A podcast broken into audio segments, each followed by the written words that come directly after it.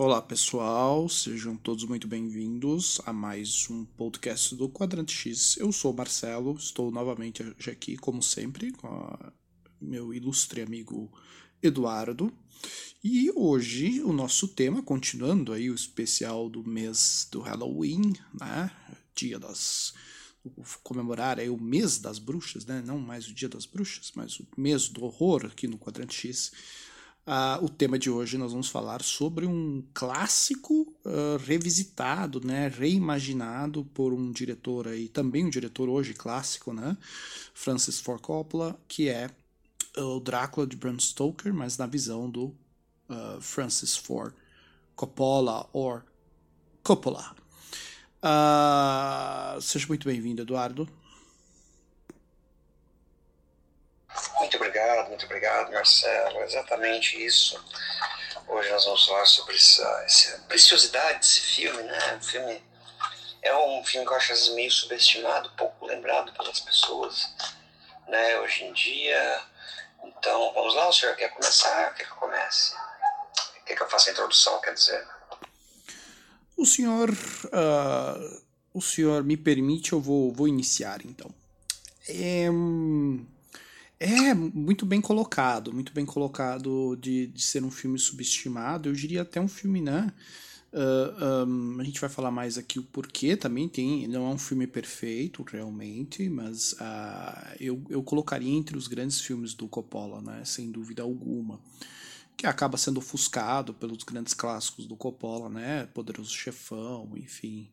É, Apocalipse Now, né? o, Coppola tem grandes, grandes filmes da história do cinema acabam naturalmente ofuscando, mas eu, eu diria que foi o último grande filme do Coppola, na minha opinião, o último filme realmente uh, impactante dele. E, uh, e é, um, é um, eu diria hoje é um clássico, é, sempre me agradou esse filme. eu lembro que na época ele foi um filme até meio polêmico, um, mas uh, eu lembro que ele sempre me agradou desde a primeira vez que eu vi.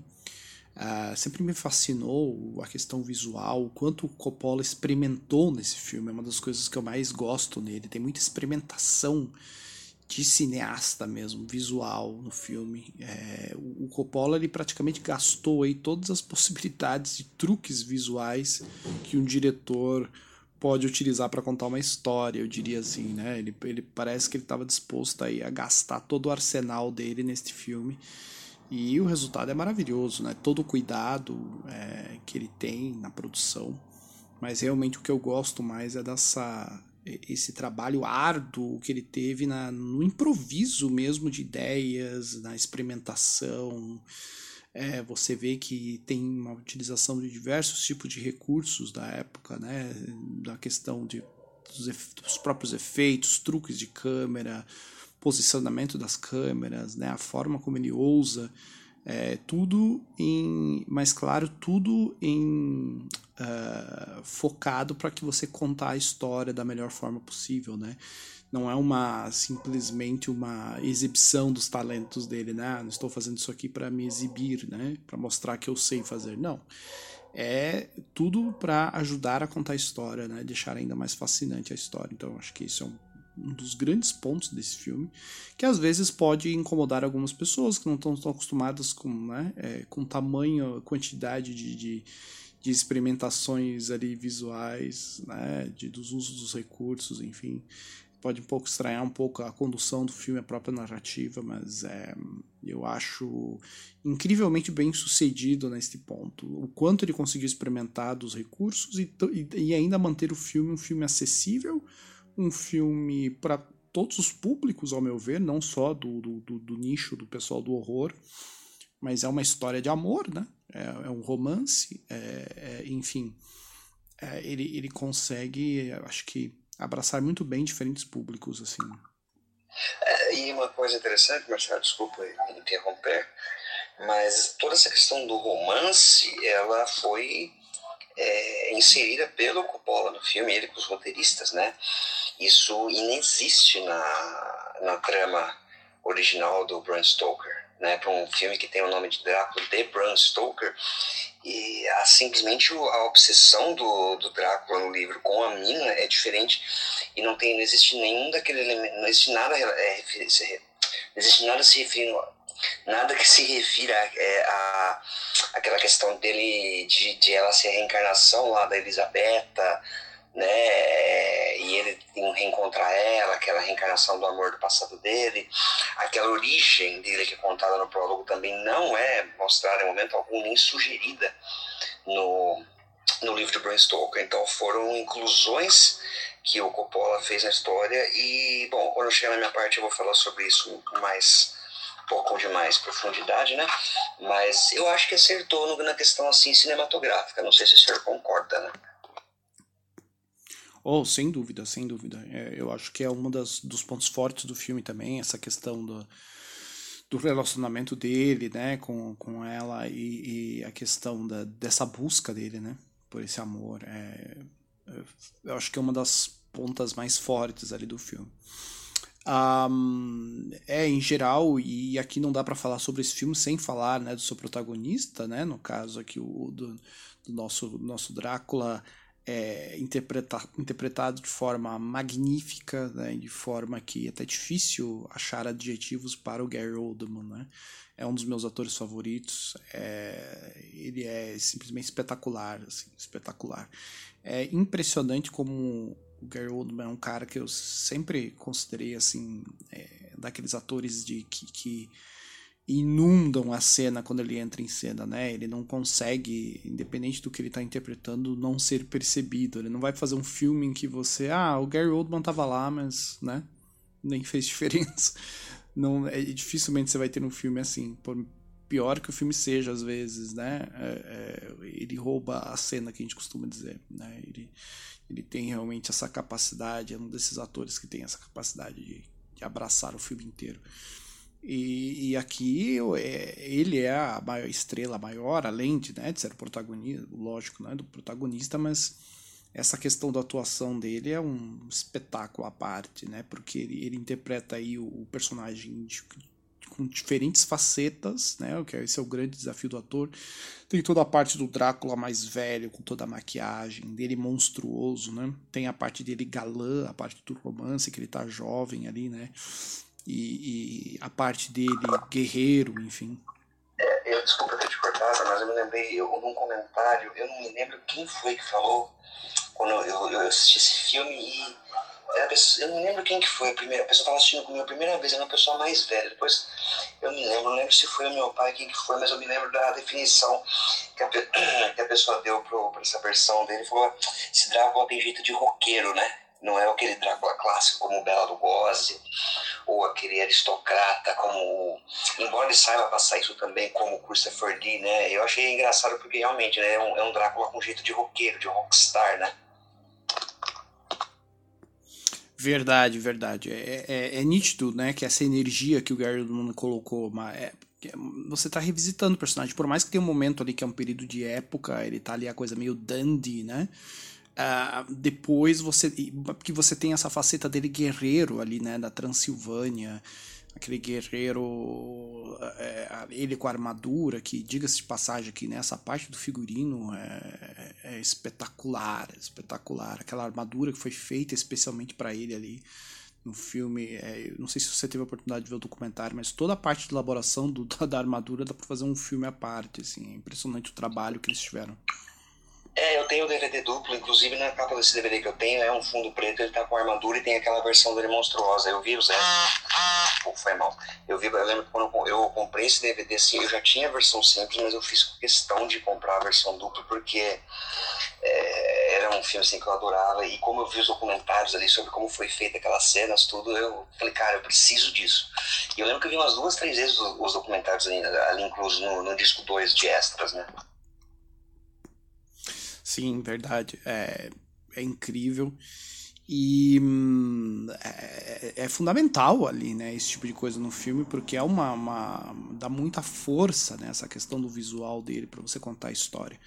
Toda aquela carga dramática na cena que ele encontra ela morta, né, enfim, ali no, na parte de parte mais na parte medieval ali, né? Uh, uh, e, mas é, eu concordo que, ele, que o, é, tem muito do, da, provavelmente do Coppola e do, do Oldman nessa questão, nessa né? energia que ele passa, realmente tem isso de um que você colocou muito bem, né? A questão do cabelo, visual, essa coisa de, de, de ele ser uma estrela mesmo ali, né? Um, não, não tenha dúvida essa atitude, né? É, até pelo período que o filme foi lançado, enfim, acho que é a forma que ele viu de revistar o próprio ritmo do filme, né?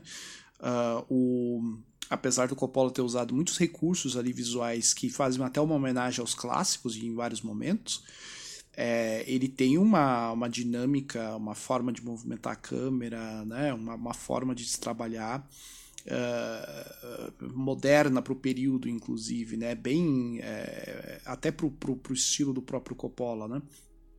Ele também inclui isso. Então, é, mas é um filme que, ao meu ver, apesar disso, ele envelhece, envelheceu muito bem, né? É, justamente por essa variedade de efeitos que ele utiliza, né? Então, é, eu gosto. Outra coisa que eu gosto dele é isso. É um filme que você uh, é difícil você dizer em que época foi feito. Eu não acho que ele ficou datado. Ah, é um filme dos anos 90 de terror. Não, entendeu? Não, eu não, eu não sinto isso. Uh, ele poderia ter sido feito nos anos 80, ele poderia ter sido feito nos anos 2000. eu, não, eu não vejo ele sofrer desse problema, sabe? Um, continuando a questão do filme, que você está é, colocando o Gary Oldman, né, do elenco, é, ele é a grande força, ele é o filme, né? Óbvio, não só por ser o Drácula, mas o Gary Oldman tem essa, essa força, né? Que eu estava mencionando. A Winona Ryder um, não me incomoda, apesar de eu ser meio crítico a ela, eu acho ela uma atriz meio limitada. Mas um, eu acho que ela está bem no filme, por incrível que pareça. Ela não me incomoda, eu acho que ela funciona para personagem. Um, o que é Desculpa, Oi, desculpa, posso falar um minutinho? Sim, sim, sim. Você estava falando do elenco ali, mas a gente para pensar, era o elenco para a época era surreal ali, né? Porque a Winona Ryder estava ali no auge do sucesso, o Gary Oldman tinha saído ali, eu não me lembro quais exatamente os filmes que ele já tinha feito nessa época, mas ele tinha feito aquele o Sid Nancy, e eu me lembro que ele trabalhou naquele no, no JFK, né, só aquele filme do Kennedy, do Oliver Stone, que ele faz o Lee Harvey Oswald, né? E também uma grande edição, o Anthony Hopkins, o Anthony Hopkins que tinha acabado de receber ali o Oscar pelo Silêncio dos Inocentes, foi em 91, né, se eu não me engano, o, que ele ganhou o Oscar de melhor ator. Então ali era uma coisa assim, fora de série, né, pra, pra época, né, os atores estavam, dizer assim, crista da onda.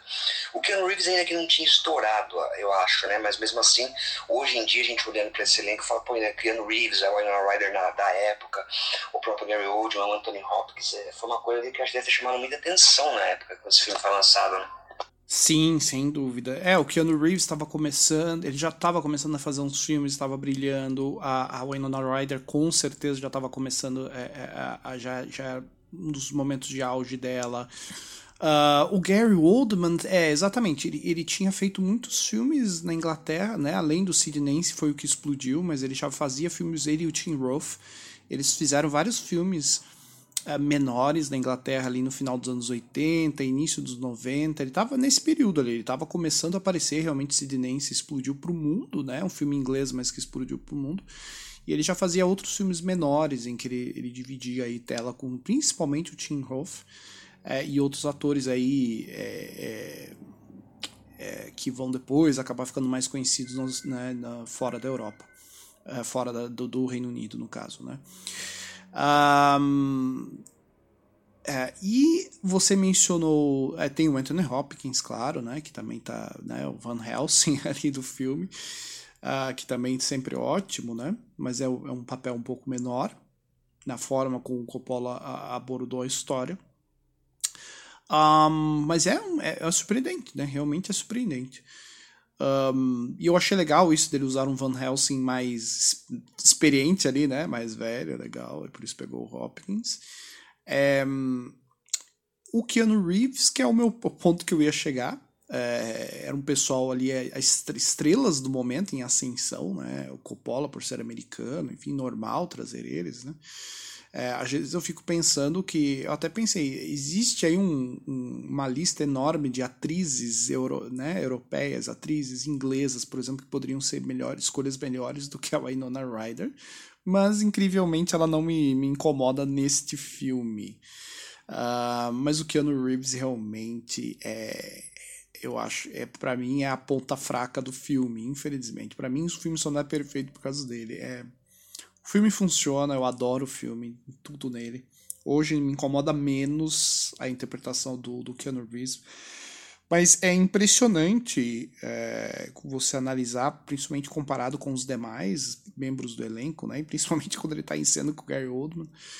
É, às vezes eu tenho a impressão, eu, eu, não sei, parece que o Keanu Reeves ele está num filme diferente do que, os, do que o resto do elenco. É, e, e, fica difícil imaginar, principalmente quando você tem um diretor como o Coppola atrás das câmeras, e que ele não recebeu uma direção adequada, né?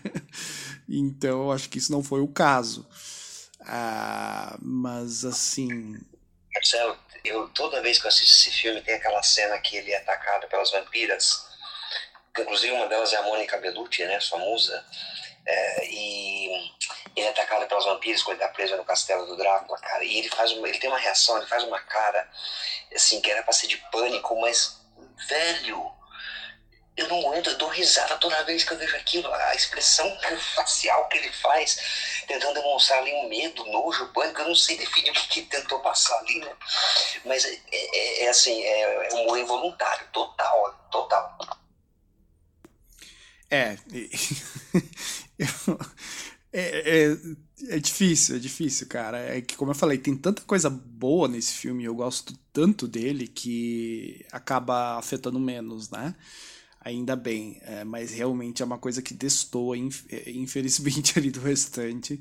É, parece que colocaram, né? O, ele saiu diretamente do, do filme do Bill e Ted e colocaram ele ali.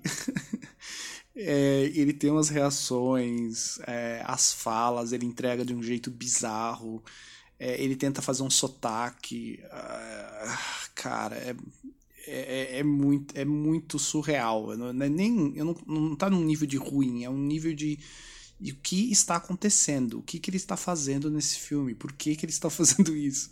É uma coisa que você fica até curioso. Eu, eu, eu queria um facinho, eu queria ter visto mais coisas, inclusive, deve ter mais é, e entender essa relação, né? É, eu fico imaginando como deve ter sido esses bastidores, né? É, é um Coppola, que todo mundo sabe, é, já é assim, quem não sabe, né? É bom lembrar. É um cara muito intenso na, na, na, nos bastidores, é um cara que chega no set sabendo exatamente o que ele quer, né? é famoso por ter longas e energéticas discussões com seus atores. Um, inclusive, tem casos, tem um vídeo rolando no YouTube que é muito bom, que é, que é o Gary Oldman todo vestido ali, né, com aquele com aquela longa capa vermelha, ele como Drácula mais velho ali no castelo, discutindo com o Coppola justamente isso, que ele tem que entrar em cena em um momento e, e eles estão tendo uma discussão meio meio forte sobre uma cena. E é surreal, né? Porque ele tá lá vestido de Drácula fora do personagem discutindo com o Coppola, é uma cena bem engraçada. E eu fico curioso para imaginar como era essa o Coppola dirigindo o, o Keanu Reeves, né? E, e ah, não sei, cara, é, é, muito curioso, fico muito curioso. É, um, é, fascinante você imaginar que esse filme foi finalizado com o Keanu Reeves atuando daquele jeito. Uh, bizarro. Parece uma sátira, né? Parece que alguém colocou. Ele tá fazendo uma sátira ao filme e colocou o Keanu Reeves ali. Sabe, eu, é, realmente, você falou agora, eu não tinha para pensar por esse ponto de vista. O, a, a, atuação do Keanu Reeves ela seria mais adequada se ele tivesse naquela, naquela sátira que o, com o Leslie Nielsen fez o Drácula. Eu acho que ficaria melhor ali do que no filme do Coppola. sim, sim. Não, tenha, não tenha dúvida disso. Um, eu estou lembrando aqui, enquanto a gente falava, eu fiquei lembrando de, é, do que você também adora esse filme, né? O Nosferatu do, do, do Werner é, Herzog. Um, tudo bem, é uma abordagem diferente do personagem, é o Nosferatu, mas a, a refilmagem do Herzog tem o, o Bruno Gantz, né? Com o personagem que é o do, do, do Keanu Reeves aqui no do, no Coppola. E é, Bruno Gantz, para quem não sabe, né? É mais famoso, ele fez tem os filmes do Wim Wenders, né, que ele fez com o Asas do Desejo, mas ele ficou muito famoso entre os principalmente para os americanos aqui no Brasil pelo filme A Queda, né, uh, que ele interpreta o Hitler tem um monte de memes com ele esbravejando, enfim. É que eu acho meio desrespeitoso com a atuação dele por todo o tempo que ele se preparou para fazer o personagem. Hoje o pessoal só lembra por causa dos memes, né? Peraí, desculpa novamente cortar, Marcelo, mas é, a gente já tá sendo um pouco de foco. O que mais tem a ver? Você sabe que eu. Esse filme do Nosferatu é com ele né? Como você falou, ele faz o equivalente do Jonathan Harker, né? Para quem não sabe, o Nosferatu original de 1922, ele era para ter sido uma adaptação de Drácula do Bram Stoker, mas a família do Bram Stoker proibiu, então eles mudaram o nome dos, dos personagens, algumas coisas, mas a história essencialmente é a mesma, né? Mas voltando, é, eu, você sabe que eu assisti, eu assisti antes esse, a, a, queda esse do Hitler, eu vi ele acho que em 2000, ele é de 2005, acho que ele em 2005 ou 2006 ainda, e Bom, e acho que o, o, o Drácula do Herzog eu vi uns anos depois, e eu, já, eu gosto bastante daquele Asas do Desejo também, né? Que eu acho que foi o primeiro filme com ele que eu vi que eu, foi, tipo, quando eu era adolescente, eu gosto bastante desse filme também. E eu demorei para associar os dois de tão incrível que foi a atuação dele de Hitler. Tudo bem, ele tá envelhecido, né? Mas eu via aquele ator lá do, no Nosferatu do Herzog, eu via ele no, no Asas do Desejo, eu não conseguia associar. Daí quando eu tava reassistindo o filme, eu falei, meu, não é possível que é o mesmo cara. Eu tive que ir no Google para ver que era ele, né? Pra você ver o nível da, da coisa, de comparar ele fazendo esse papel e comparar com a atuação que o Keanu Reeves tem no, no, no Coppola. Exatamente, é de chorar, né? É melhor não pensar no assunto. é melhor não pensar no assunto. Mas enfim. Ah, coitado do Keanu É, é, que é difícil a gente. É, ele, é, ele é aquele ator que eu não consigo ficar bravo com ele, por pior que ele seja, né? ele é muito ruim, mas é, ele é simpático, né? A gente já falou esses dias aqui do Matrix. Ele é um cara muito gente boa pra gente ficar chateado com ele, mas aqui, né, teria opções é, muito melhores. Eu ia falar isso, né, porque hoje em dia tem esse culto ao Keanu Reeves por ele ser justamente um cara legal, um cara bacana, né, parece ser um cara também que, é, pelo que a gente vê, acompanha, que não é um cara deslumbrado ali, né, como a maior parte desses atores hollywoodianos, aquela coisa do, muito do ego, que nem você sempre comenta, ele parece ser um cara um pouco mais tranquilo, mais pé no chão em relação a essas coisas, né? Mas a gente tem que não deixar de falar que a atuação dele nesse filme foi ruim, né? Ele sai bem em papéis de ação, né? Porque ele tem uma fisicalidade boa, ele faz muito bem cenas de ação, como no, a gente falou no, no Matrix, essa série do John Wick mesmo, que é a melhor coisa que tem são as cenas de ação. E mas o Drácula, realmente, a gente não pode, por mais legal, bacana que ele seja, a gente não pode deixar de falar. Não, não tem, não tem. Não tem como passar em column. não tem como você não você ignorar, realmente. Mas enfim, tirando o Keanu Reeves, que ainda dá pra gente né, fazer de conta que é, que é uma brincadeira da parte dele, é, um, o filme é maravilhoso. É, é para mim, é basicamente esse o ponto fraco. Eu não consigo ver outros pontos que me incomodem no filme em nada. Eu amo esse filme do início ao fim. É, como eu falei, principalmente a questão visual, óbvio. A, a interpretação do Harry Oldman aqui é, é, é, como dizem, né, por aqui, chover no molhado, né? É, é evidente que é incrível, é incrível. Um, uma das minhas cenas favoritas do filme, inclusive, depois o senhor vai poder falar mais, também vou querer saber das suas.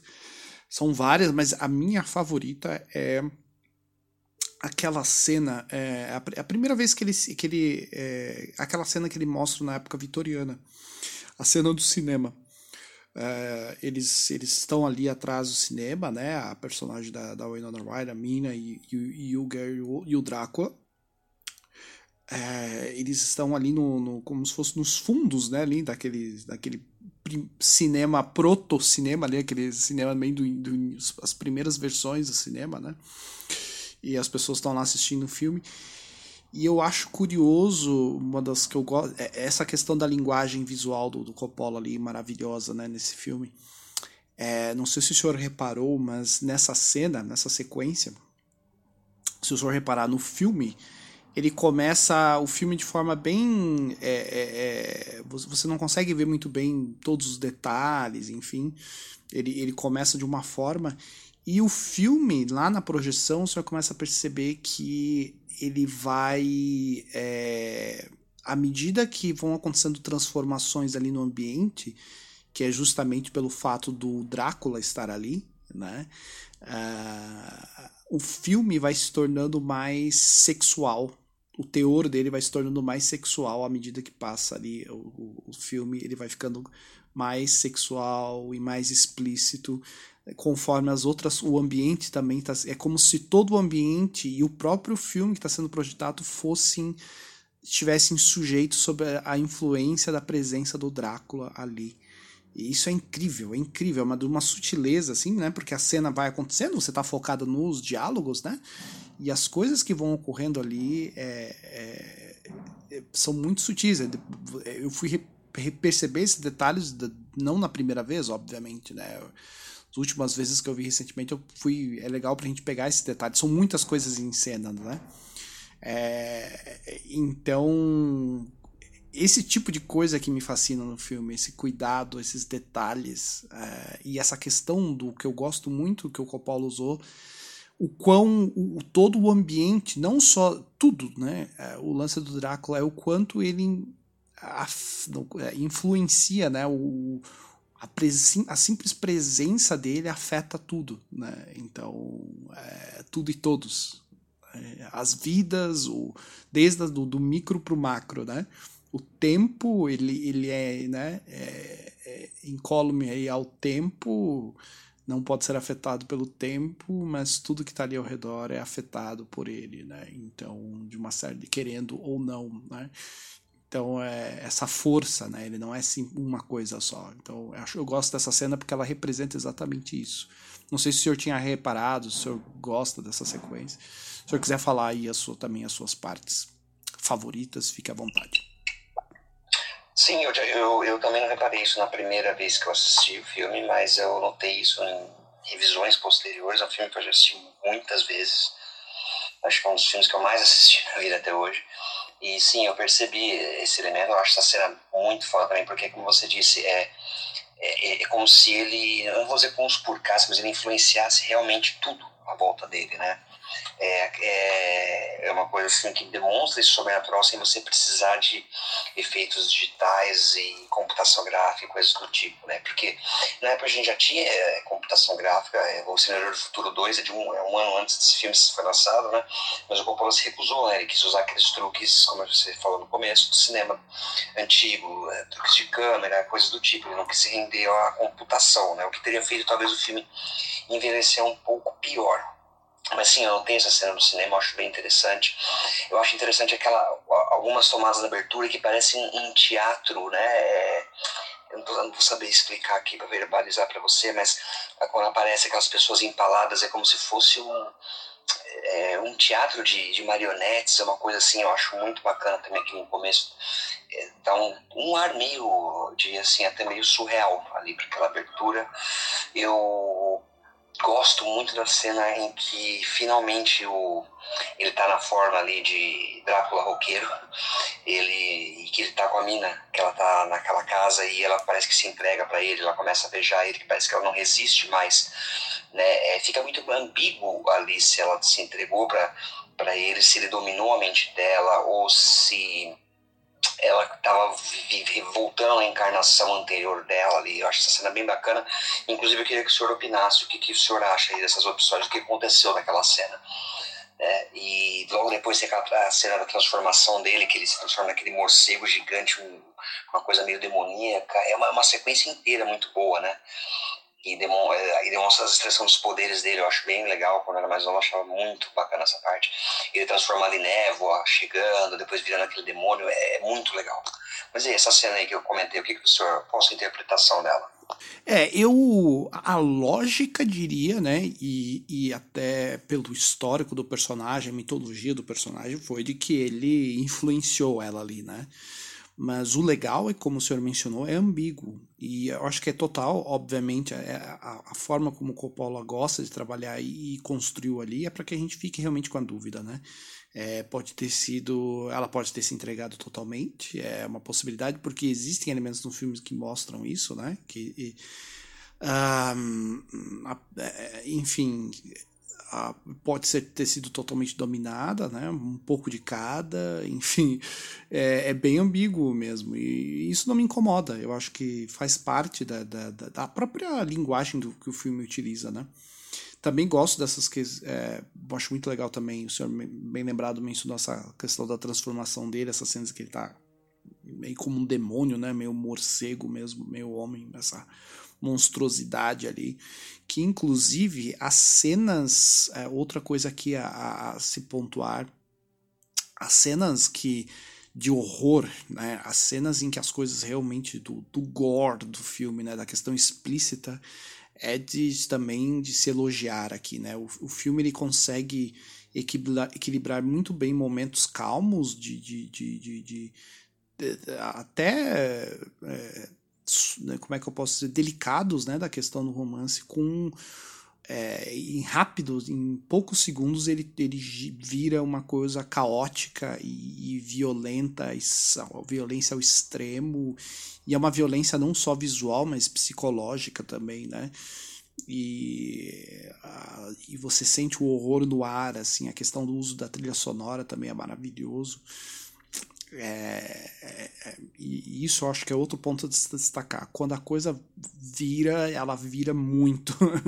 as cenas de, de, é, de ação, né, que a gente pode chamar assim, as cenas mais movimentadas que utilizam o horror em si são muito efetivas. Não saem da sua memória, assim. A, a parte que ele. É, principalmente dos ataques ali, né? Eles são realmente é, muito marcantes. É, aquela cena em que a amiga dela, né?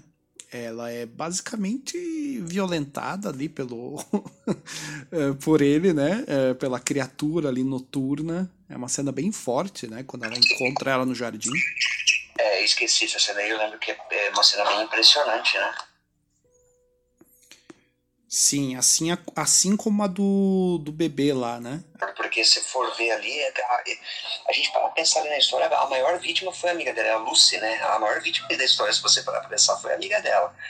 E eu me lembro, tem uma cena que eu sempre dou muita risada também quando assisto, é, mas motivo, por outro motivo, não por causa da atuação do Ken Reeves. É, eu não me lembro agora no original em inglês, mas na tradução, na, na versão legendada, é mais ou menos o que quando o, o, aqueles pretendentes da Lucy estão lá preocupados com ela e, e, e entra o Anthony Hopkins, né, o Van Helsing na, na trama, e ele fala com uma delicadeza assim absurda, ele fala, agora ela se transformou numa Amásia do demônio, numa prostituta das trevas, numa vadia de Drácula, tipo, ele se empolga, ele tá falando aquilo, cara. Eu acho hilária essa cena, Anthony Hopkins é muito bom. A vadia do Drácula é ótimo.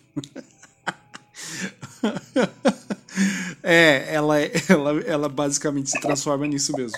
Não de Drácula, é a mágia do demônio, prostituta das trevas e vadia de Drácula. Muito bom, muito bom. É, é, exatamente, você colocou muito bem. Ela é a maior, maior vítima ali. A gente vê todo esse processo, né, da, de, de, se tornar essa escrava dele, né, realmente do, o horror disso aí, né. Não é um simples ataque do vampiro ali, pronto. É todo um processo que ela passa, né, de transformação, que é o, o horror ali, né. Uh, eu uh, tem a parte, é, você mencionou agora novamente o Anthony Hopkins, né, essa parte do Van Helsing, os pretendentes eu vi já algumas pessoas mencionando que o, a forma como o filme é montado, algumas vezes ele pode parecer meio apressado e um pouco. É, algumas partes ele, ele um pouco fora de foco. Queria saber o que o senhor acha. Eu não me incomodo com isso. Esses saltos que ele dá de tempo, esses saltos que ele dá dos núcleos, né, o tempo que ele dedica para cada núcleo, eu, eu fiquei satisfeito mas eu vejo, eu entendo por que, que algumas pessoas podem reclamar a questão, porque ele não tem aquela construção conservadora típica dos filmes, né? Dos arcos. Uh, um, eu queria saber um pouco do senhor o que o senhor acha, se isso lhe incomoda, porque algumas pessoas acham que ele fica muito tempo numa questão, depois ele se apressa para aquela resolução né, do, do combate ali do Van Helsing contra o, o Drácula, do pessoal contra o Drácula, enfim. Uh, queria saber o que o senhor acha disso. Eu, eu, particularmente, não me incomoda esse, a forma como ele foi montado o filme. É, eu não, não vejo esse problema. Você leu o livro, Marcelo? Li sim, li sim. Justamente por isso. Eu não, não vejo um problema pela questão da adaptação. Exatamente, porque o livro, ele é. Agora eu esqueci o termo correto, mas é. é como que era? É não sei o que, emissivo, agora me fugiu o termo, não vou pesquisar aqui. Ele é contado através de cartas, de cartas, né? Romance epistolar.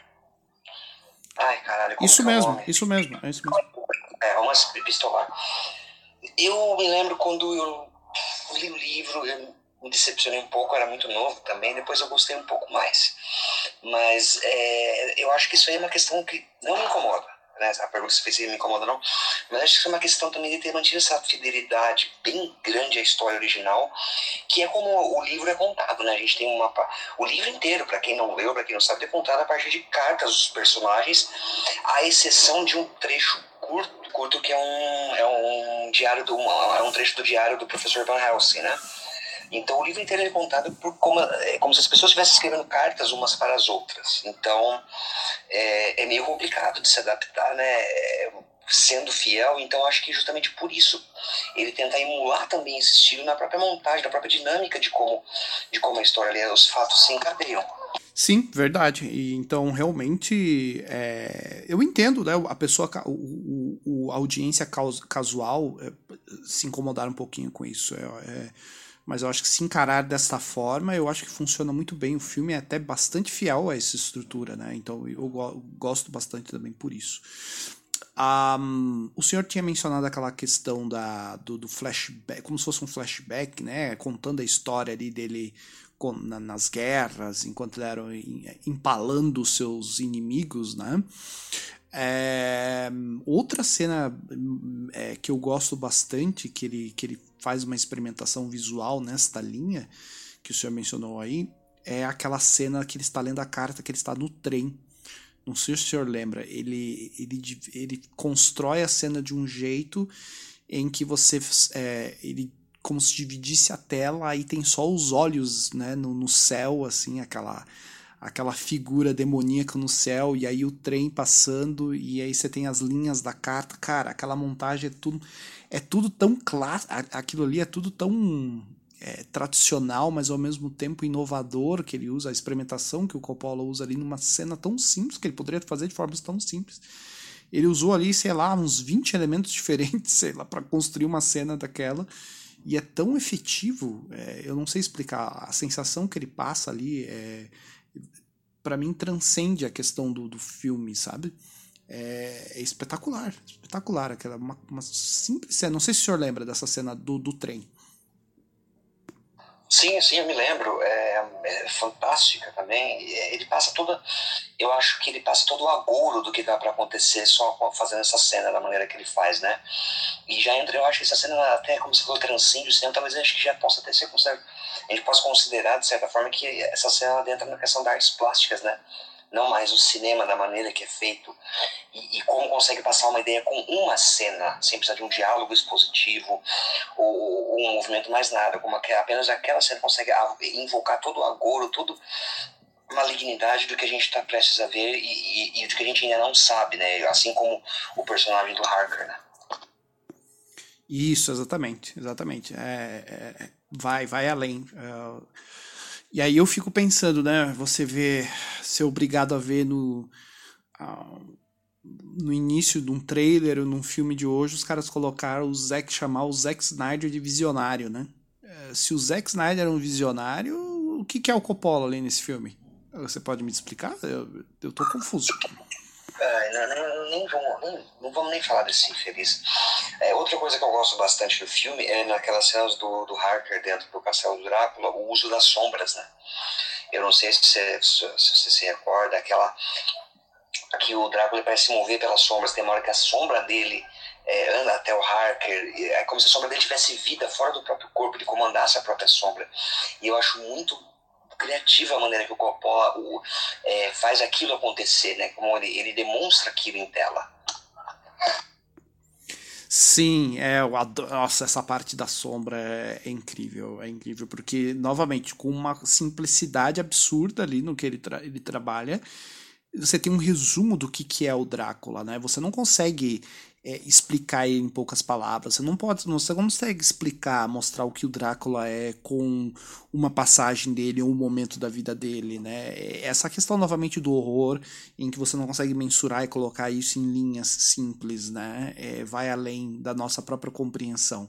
E a sombra ali fazer isso é exatamente a gente está lidando com esse ser que a gente não consegue definir bem, né? Exatamente. Então é, essa cena, por que não ser assim, né? Justamente porque a gente está tratando de um personagem com essas características, né? Então, eu amo também essa cena dela, da, da, da sombra ter sua própria é, sua, sua própria vontade ali praticamente, né? Outra que eu adoro, que você lembrou aí do castelo, é quando ele o, ele se corta lá, né? Quando ele tá com o Hark, ele se corta, ele tá com a, o, a navalha e o, o, o Drácula ele se vira rapidamente e lambe o sangue que tá na. na ele é tão. É, que ali coisa meio animalesca, né? O instinto animal dele superando ali a toda a persona que ele tá tentando passar ao Harker, né? Incrível é, ele não resistindo ali ao sangue, né? Então é, eu amo essa, essa cena, a forma como ela é entregue também. Esses pequenos detalhes, né? A gente tem as cenas grandiosas do filme, mas esses pequenos detalhes são que marcam bastante também. E é, Gary Oldman, meu Deus, cara, é, é o, é o eu não, eu não sei dizer porque é um desses atores que tem uma lista de filmes, né? A cada filme ele se supera mas é um dos meus favoritos dele. Ele nasceu para esse personagem. É, eu não, não sei se pro Drácula, tá? Eu não sei se pro, nós temos, né? Não vou ser louco de dizer, até porque nós temos grandes e grandes atores no personagem já pela história, mas é este Drácula pensado pelo Coppola, esse Drácula deste momento ali pensado, como você falou, esse rockstar, não há ninguém melhor me, ninguém melhor do que o Gary Oldman para ele nasceu para este Drácula aí representado no filme. Não sei se o senhor concorda. Concordo Marcelo concordo. A gente teve tantas versões né é, de Drácula tantos e tantos atores que já fizeram mas eu colocaria ali o facilmente o Gary Oldman junto com o com o Christopher Lee e obviamente o, o Bela Lugosi ali acho que são os três grandes Dráculas do cinema, né? não vou falar do como a gente tá comentando um dia aqui pelo WhatsApp, né? não vou falar do Klaus Kinski porque não é Drácula, é o Nosferatu, de ser basicamente a mesma história e ele não ser um, um vampiro bonito, sedutor, ser um vampiro que parece um rato, né? Então não dá para quantificar, mas acho que os três eles são imbatíveis. É, eu não consigo eleger um, um deles em específico, mas eu acho que cada um se sobressai em alguma coisa que eu acho que acaba os três ficando empatados. Não sei se você concorda. Concordo, concordo sim. E eu diria que, apesar de que né, não consegui decidir entre os três também, ele eu sei dizer que do que a, ele é o meu favorito dos três, na, ele tem a melhor, a risada mais assustadora e mais demoníaca de todas. Quando ele tá como mais velho ali, que é aquela risada que ele dá é, que vem aquela trilha que eles fizeram pro filme e ele começa a rir meio se contorcendo, meio, meio animal e ele não consegue se conter ali. Aquela cena, é, a câmera vai se aproximando dele enquanto ele, ele tá rindo. É, ele se deliciando com o quão maléfico ele é na linha Palpatine, sabe? no, no, no Revenge é, of the Sith. Essa cena é bem bacana, é bem bacana. Um, mas falando no, no, é, no Drácula, é, não querendo sair muito aqui, mas é, acabou me lembrando, a gente falando de outras versões ali que o senhor mencionou. O senhor chegou a assistir essa série pra Lacra, da Lacraflix aí? É, não, cara, eu não assisti. Eu vi um trailer pela própria Netflix quando tava pra estrear. Me pareceu bem interessante, mas depois quando eu comecei a ler uh, as críticas e comecei a ver, eu perdi totalmente o o interesse. Uh, dizem que o primeiro episódio, se não me engano, é muito bom quando ele adapta o livro ali do Bram Stoker, e depois vai ladeira abaixo e vamos pensar que a gente já teve coisas horríveis com o personagem do Drácula, né? Tanta versão bosta que a gente teve aí. Só lembra aquela série que teve aquele Drácula 2000, não sei se o senhor se recorda daquela bomba. E... Mas eu acho que esse Netflix deve conseguir piorar em tudo, né? É, parece que o cara. Eu, eu fiquei um pouco animado quando eu vi, porque o, o cara do. Do Sherlock, né? Estava é, envolvido, um dos escritores do Sherlock, do, do, do início do Sherlock, estava envolvido.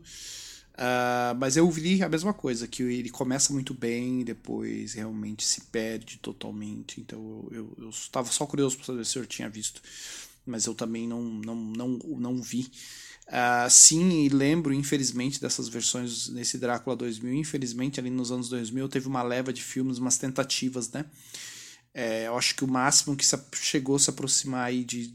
Foi a única coisa dos anos 2000 ali, do, do, do, final dos anos 90 e dos anos 2000 relevante com o tema de vampiros, foi o Blade, né? que tá pra. Porque o resto mesmo dos vampiros foi é um desastre. Uh, ainda sobre o tema, uh, fica aqui agora o. o uh, fica aqui também outro comentário. O senhor está assistindo muito HBO agora, né? Existe uma série eh, que começa bem também, que depois fica um lixo completo, que chama True Blood. O senhor chegou já a ver algum episódio de True Blood? Poxa, Marcelo, você me lembrou de True Blood? Porque na, eu, eu tava assistindo essa série na época que a gente se conheceu. Eu não sei se o senhor se recorda, lá em 2011, na faculdade. Desculpa. E eu me lembro que a gente, uns primeiros temas, assim, quando a gente, os primeiros bar que a gente foi, a gente estava comentando dessa série também. Eu lembro que o senhor também gostava, eu parei de assistir na terceira temporada. Né? Mas eu achava interessante, era um negócio totalmente caótico ali, não se levava muito a sério, era bem bagunçado e tal. Mas eu parei na terceira temporada, já estava achando que estava ficando meio meio ruim, né? Eu vi que tem seis ou sete temporadas, eu vi esses dias na, na HBO mesmo. Eu tava dando uma sapiada lá e, e, e acabei vendo. O senhor assistiu até que temporada? Na época eu havia parado. Olha que coincidência, né? Eu também tinha parado na terceira, porque depois eu fiquei sabendo que da terceira pra quarta que a coisa começa a piorar. Uh, a primeira e a segunda eu acho bem divertido, né? É lógico, é uma versão, é uma outra, uma outra questão, né? Uma série do Alan Ball, que fez A Sete Palmos, que é outra. É uma série que eu gosto bastante da HBO, que veio antes. E ele fez aí. O, ele já tinha o um nome, né? Quando ele fez essa série. HBO deu carta branca para ele, então é como o senhor falou, é uma. É, é um caos total, mas isso era divertido. Uh, mas não é bem uma série de vampiros, né? Porque você tem tudo que é sobrenatural, ele coloca, com um foco maior nos vampiros, enfim, mas era, era divertido. Uh, mas quem a, a, minha esposa acabou terminando de assistir, ela eu, eu indiquei para ela, ela assistiu, ela ficou viciada, viu tudo, mas ela mesma falou, cara, é porque eu comecei e eu quero terminar, mas tá uma porcaria. Depois da quarta temporada tava, um, tava uma piada, era uma piada, assim, era uma sátira da sátira, né? Então eu, eu vi muito por cima, assim, eu vi o último episódio final, é, é bem ruim perto do início, assim, parece outra série, infelizmente.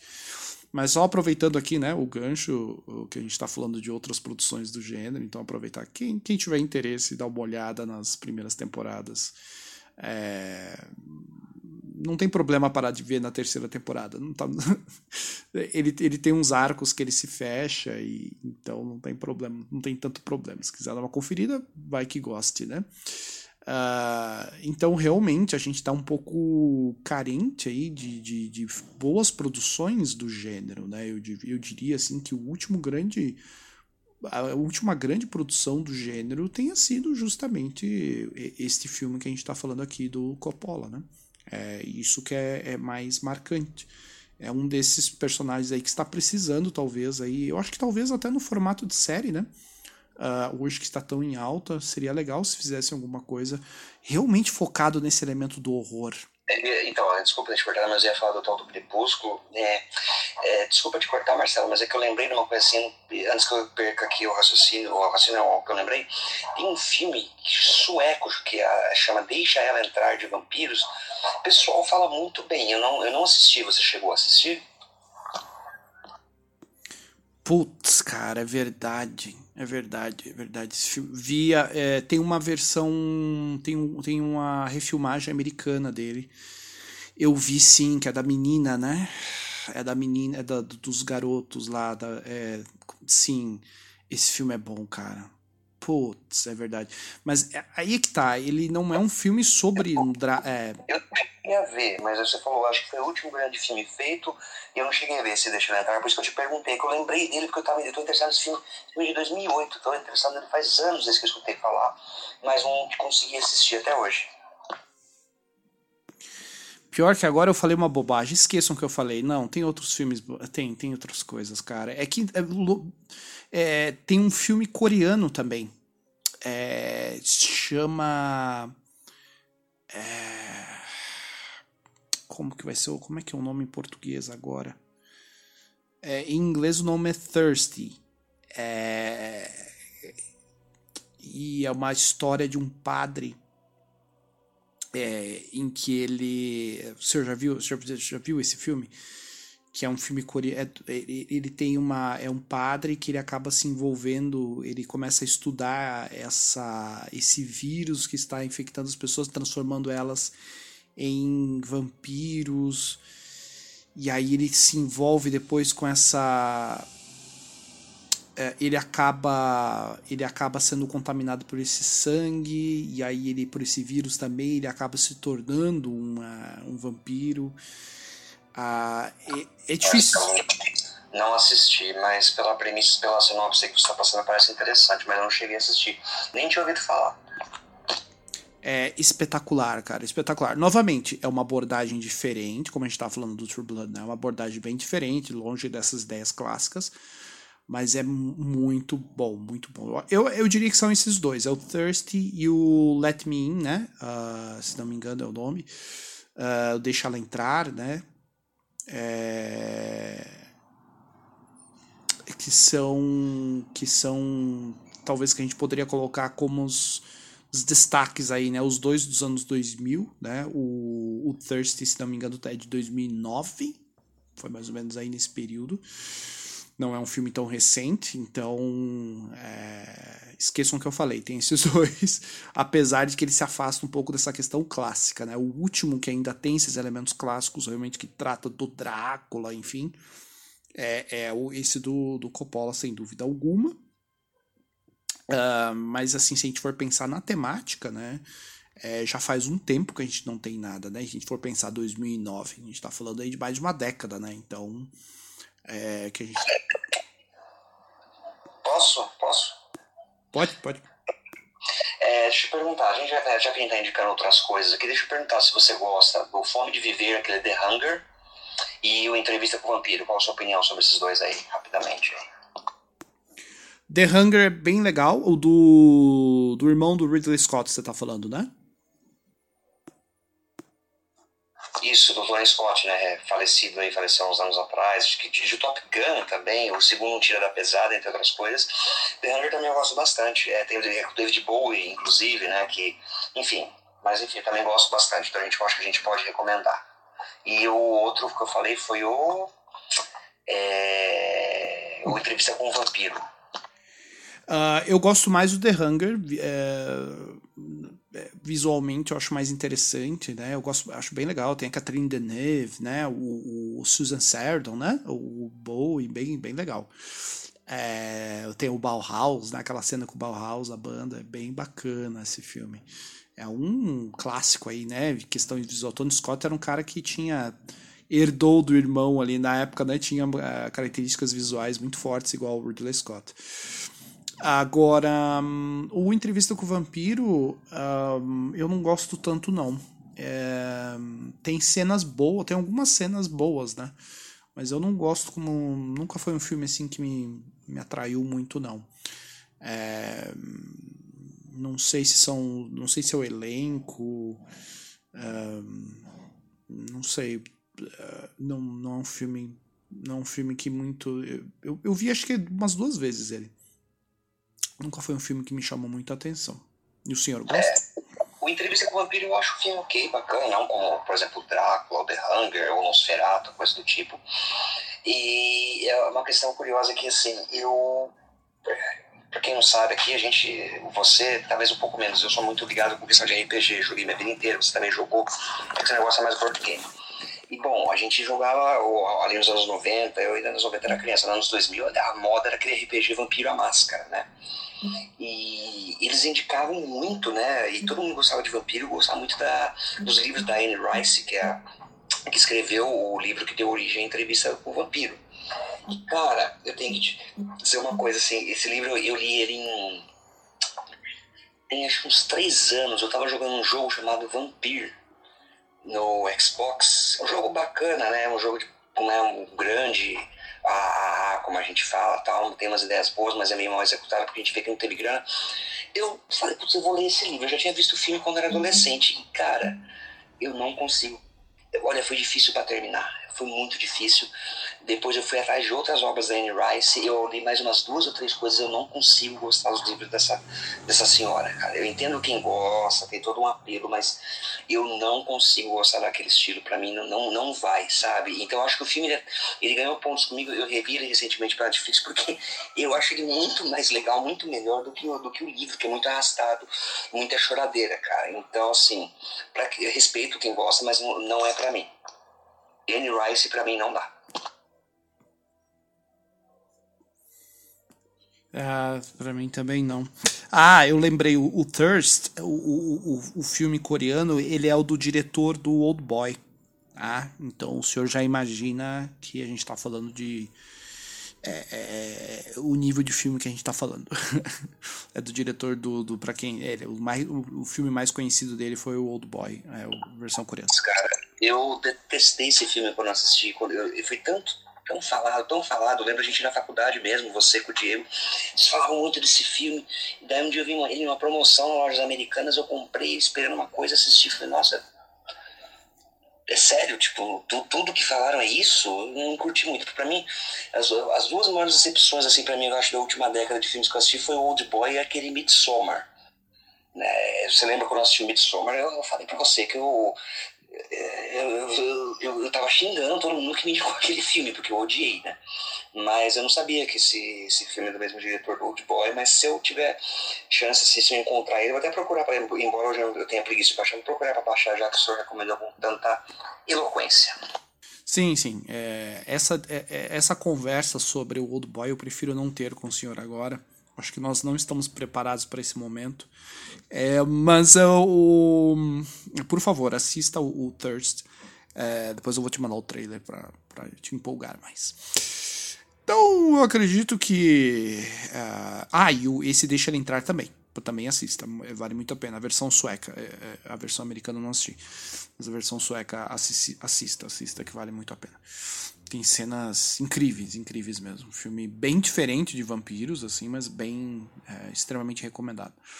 Um, é, eu acredito que da minha parte é isso, senhor Eduardo. Fica aqui nossa.